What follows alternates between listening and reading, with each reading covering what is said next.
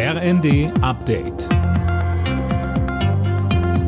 Stündlich neu. Auf den Punkt informiert. Ich bin Linda Bachmann. Guten Abend.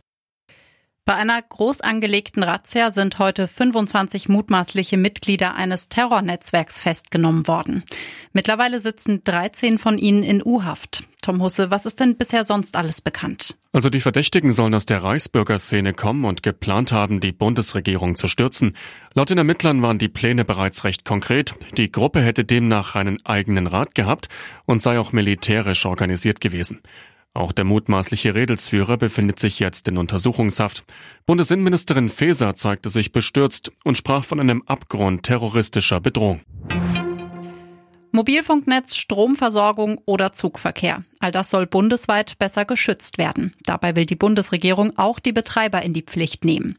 Die sollen künftig regelmäßig Risiken bewerten. Das steht in einem Eckpunktepapier für ein neues Gesetz. Nach dem Reinfall beim bundesweiten Warntag vor zwei Jahren wird morgen ein neuer Versuch gestartet. Um 11 Uhr gibt es bundesweit einen Probealarm, unter anderem auf vielen Handys.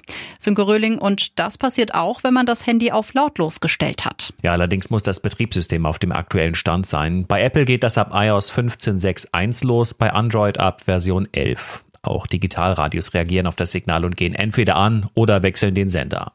Der Vorteil gegenüber herkömmlichen Sirenen ist, man erfährt auch direkt, was los ist. Morgen wird darüber informiert, dass es ein Test ist. Wenn das System nächstes Jahr scharf gestellt wird und ein echter Alarm erfolgt, dann gibt es den nur in der betroffenen Region und man erfährt auch sofort, wovor gewarnt wird. Hansi Flick bleibt auch nach dem WM-Debakel Bundestrainer. Das gab der DFB am Abend nach einem Krisentreffen bekannt.